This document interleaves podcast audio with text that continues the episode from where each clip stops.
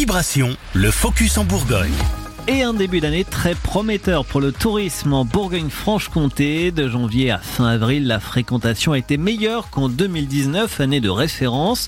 Plus de 17 millions de nuitées ont été comptabilisées. Les détails avec Patrick Ayache, vice-président en charge du tourisme à la région. Tous les indicateurs donc euh, sont au vert.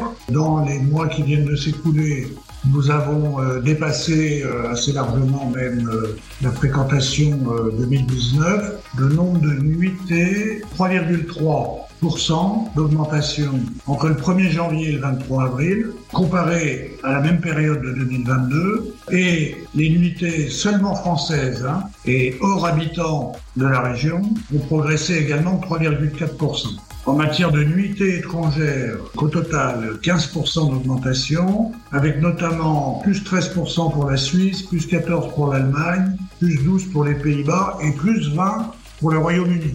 Tous les territoires connaissent une hausse de la fréquentation. Seule déception constate Patrick Ayache dans le Jura en raison du faible enneigement des massifs.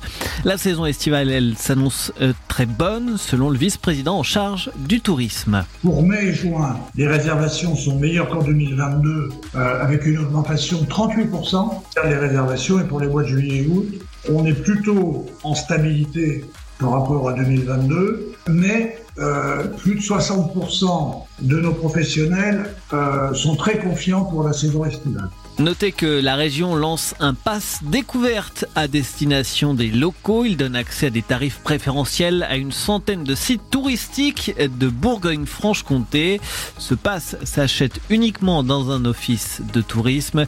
Plus d'informations à retrouver sur le site bourgogne-franche-comté.com.